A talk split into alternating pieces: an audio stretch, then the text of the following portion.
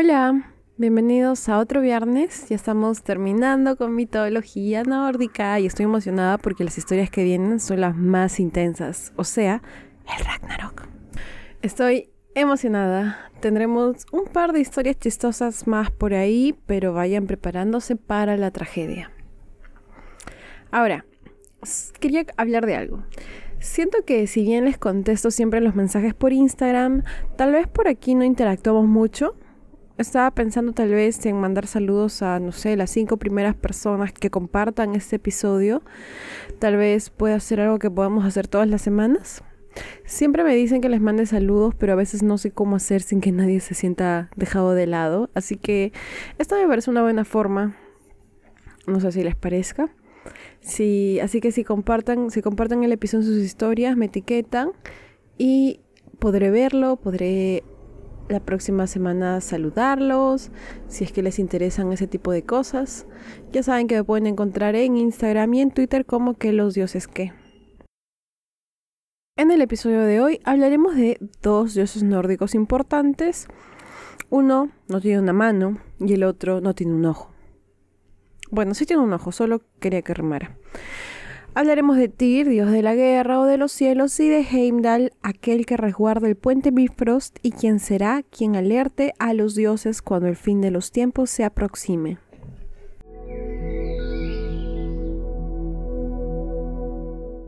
Empezando por Heimdall y su nacimiento. A ver, este sí es un caso, ¿ah? no se lo esperan para nada. Heimdall habría nacido de la unión de Odín con, atentos, nueve hermanas. Así es, nueve gigantes, nueve Jotuns, que eran hermanas. ¿Cómo ocurre eso? Aparentemente de algún, en algún momento todo se unió y de un solo un bebé, no lo sé. Para más información refiéranse al título de este podcast o bueno, a la descripción.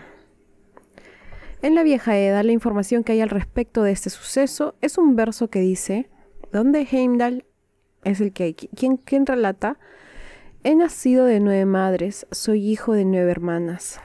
Además de esto, se dice que fue alimentado con sangre de jabalíes cuando era bebé, o sea que en base a eso fue criado.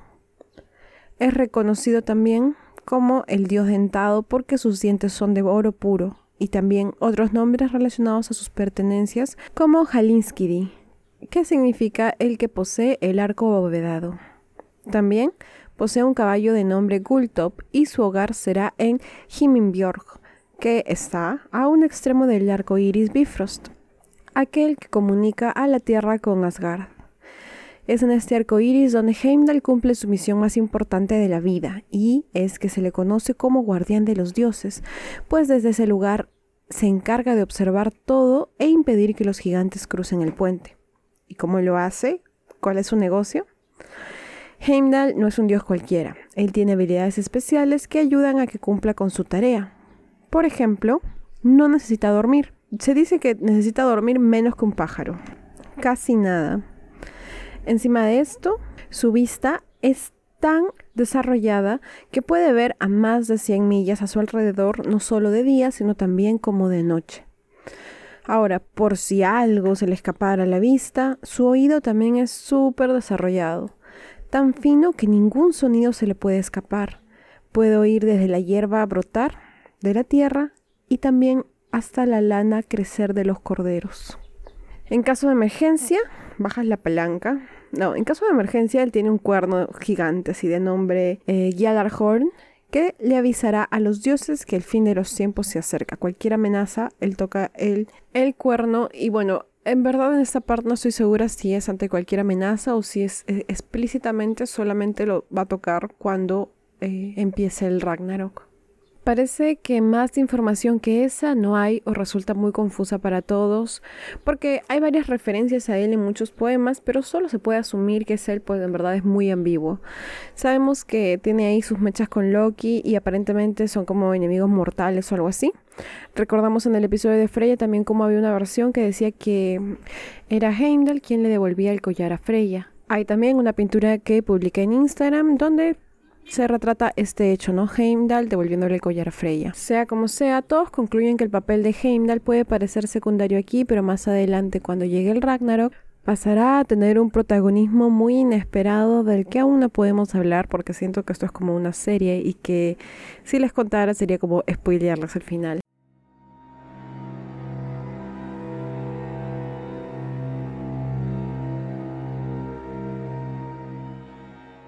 Sobre Tyr ahora, se dice que es hijo de Odín y Frigg según la edad de Snorri, pero la edad mayor lo hace hijo de Ymir y Frilla. Parece ser que en tiempos antiguos era la divinidad máxima, el dios de todo, algo como el Zeus griego, bueno, comparado comúnmente con él o el Júpiter romano porque era considerado también dios del cielo. También se le menciona como un dios de la guerra y por este lado también se le relaciona con Marte, el Marte romano que era Ares. En fin, tal vez no sea relevante compararlo porque parece ser un dios con características similares a algunos, pero que finalmente se diferencia por muchas otras cosas. Único y diferente era Tyr. Esta función guerrera que tenía estaba relacionada a su personalidad, que se decía era audaz y el más intrépido de todos los dioses. En la guerra, era el dios al que debían de invocar. Incluso se lo usaba como ejemplo en los proverbios, cuando alguien, por ejemplo, era más valiente que, que todos o más valiente de lo normal, se decía que era tan valiente como Tyr. Sobre él, parece que hay mucha menos información, porque no he visto nada ni sobre dónde vive, ni de sus objetos, ni de su caballo, ni nada. Lo que existe sobre él es una historia. Si recordamos el episodio de Frey, hay un momento en el que Loki se loquea y se pone a insultar a todos. Ese poema es más largo porque, uff, Loki se va contra todos, así te va a un tornillo se le suelta y mira, a todos les dice, mira tú Freya, cállate porque tú esto, porque te... así, a todos, a todos. Eh, en ese episodio hablé de cómo Tyr empieza a defender a Frey, a lo que Loki reacciona diciéndole, uno, que no tiene mano, así que mejor se calle. Y dos, que es un cachudo porque él, o sea Loki, tuvo un hijo con la esposa de Tyr y no le pagó ni un sol. Sobre estas dos historias, o sea, sobre la primera historia, tengo la historia completa. Pero antes de empezar, tenemos que hacer otro recordemos. En el episodio de Loki hablamos de sus hijos y lo que decidieron hacerlos a decir con cada uno de ellos para intentar contenerlos. Así a Fenrir, el lobo gigante, decidieron dejarlo en libertad por Asgard, ilusos. Pensaban que era muy pequeño, pero como cualquier lobo gigante, empezó a crecer hasta hacerse más y más gigante. Conforme crecía, los Aesir le temían más porque, bueno, era un lobo inmenso que se convertiría eh, con el pasar de los días en una amenaza sumamente peligrosa. Además que había una profecía que decía que la existencia de Fenrir sería fatal para los dioses. Así que ellos deciden encadenarlo con una cadena fabricada especialmente para él, una cadena de hierro a la que nombraron Leding. Los nórdicos y su necesidad de nombrar todos los objetos, ¿no? Ahora, para probar esta cadena, primero tenían que lograr agarrar a Fenrir, pero él ya era un lobo muy fuerte, muy grande, y no había forma de que lo agarraran por la fuerza, así que tenían que engañarlo. Le dicen al lobo que sería interesante que éste se pusiera la cadena y así pruebe su fuerza. Fenrir analiza la situación, y se da cuenta de que esa cadena era así muy enclenque, cualquier cosa. Él podría destruirla sin mucho esfuerzo, así que acepta. Se deja encadenar y luego, casi sin moverse, logra romper la cadena. Una cochinada, dijo. Se fue por ahí andando feliz. Los dioses entonces empezaron a tener miedo y empezaron a idear otro plan. Bueno, ni siquiera un plan tan distinto, ¿no? buscan cómo fabricar una cadena que sea hasta dos veces más fuerte que la primera, a la que nombraron ahora Drome. Nuevamente, le dicen al lobo que pruebe su fuerza, que si lograba hacerlo sería la prueba más clara para todos de que él es el más fuerte. Sería un gran honor para él que pueda destruir algo así. El lobo va a analizar nuevamente la situación y dice, Mm, puede ser, pero esta se ve más dura, no sé si lo logre, pero al mismo tiempo si no lo hago seré el hazme reír, no seré famoso. Mm, ya pues dale, ponme la cadena. Así que accedió a ser encadenado nuevamente. Cuando los dioses terminaron de encadenarlo y se disponían a retirarse felices de haber logrado su cometido, Fenrir se sacudió violentamente y estiró sus patas para después rodar por el suelo, logrando así romper la cadena, la cual salió volando en pedazos por todas partes. Después de esto, los dioses empiezan a entrar en desesperación porque no podían entrar, o sea, no podían lograr encadenar al lobo. Decían, se va a quedar libre y siempre va a estar suelto y nos va a matar. Así que Odín decide enviar a Skirner, que era el mensajero de Frey, a la morada de los, los elfos oscuros, que era Con el fin de que ellos pudieran fabricar la cadena que nombrarán Glipner esta va a ser construida con seis cosas. El ruido que hacen los pasos de un gato, la barba de una mujer, las raíces de las montañas, los nervios del oso, la respiración del pescado y la saliva de los pájaros. Ahora, esta cadena, ¿cómo sería? Sería perfectamente lisa y suave como un anillo de seda. Sin embargo, va a ser tan fuerte y sólida que va a superar las pruebas más difíciles que las otras cadenas no han podido ni siquiera empezar a vencer. Cuando los dioses reciben esta cadena, están felices, están muy agradecidos con estos elfos oscuros y lo felicitan eh, a Skirner por el trabajo que había hecho consiguiendo a estos artistas. Deciden así dirigir a el lobo Fenrir a un lago llamado Anspartner. Mostraron la cadena al lobo y le pidieron que tratara de romperla, asegurándole al mismo tiempo que eso era un poquitito más eh, grueso o era un poquito más fuerte de lo que aparentaba, porque bueno, era súper delgadita, ¿no? no te preocupes que eso es un poco más fuerte, vas a poder demostrar tu fuerza de todas formas. Pero esto no fue tan sencillo y es que Fenrir necesitó un poco más de convencimiento. Le decían, mira, Fenrir, solamente tú puedes lograr estas hazaña, solamente tú puedes romper esta cadena. Pero Fenrir no se convencía. Decía, para mí no va a ser nada impactante romper un hilo tan delgadito. Pero si aquí hay otra trampa, hay algún engaño, entonces definitivamente no lo lograré.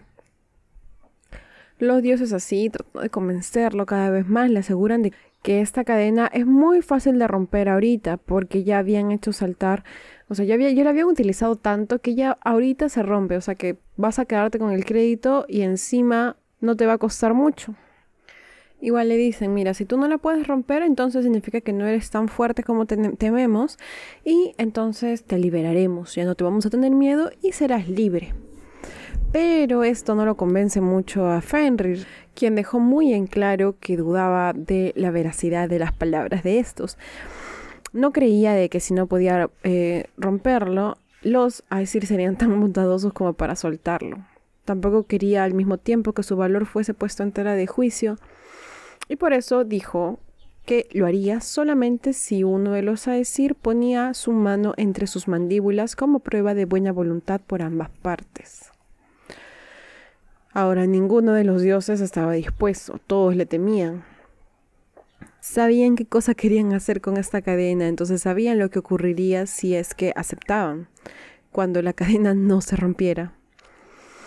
Pero uno de ellos decide dar un paso al frente, tomar uno por el equipo, dicen, y Tyr pone la mano derecha entre las grandes fauces del lobo. Solo entonces Fenrir acepta ser encadenado a Glipnir. Cuando al fin Fenrir estuvo atado por la cadena, empezó a intentar romperla. Dio un tirón como lo había hecho tantas otras veces, pero cuanto más fuerza empleaba, mayor firmeza demostraba aquella cadena. Así que al final quedó sujeto y reducido. Y todos los a decir rieron al fin al ver al lobo Fenrir encadenado. Todos los dioses rieron, menos uno, Tyr, quien se había quedado sin mano, pues obviamente, ni bien Fenrir notó que no podría librarse, cerró la mandíbula, comiendo así la mano de Tyr para siempre. Desde entonces el dios solo tiene una mano.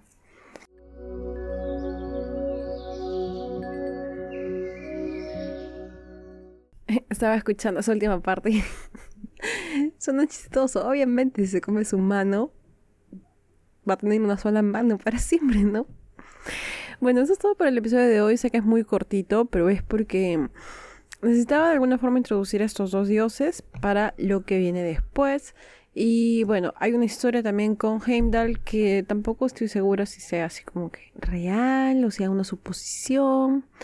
Pero bueno, eh, igual la quería contar en un episodio separado para poder ponerlo en el título y que sea como que, oh, mira, quiero saber el origen de los humanos según la mitología nórdica. Entonces aquí es. Si lo pongo aquí se va a perder. Así que por eso quería separarlo. Gracias por escuchar. Ya saben que vamos a entrar a la recta final ahora. Hay unas cuantas cosas de las que hablaré antes, pero quisiera empezar la próxima semana ya, porque solamente porque me emociona. Pero vamos a ver, voy a organizar bien mis contenidos. Muchas gracias por escuchar y ya nos vemos la próxima semana. Adiós.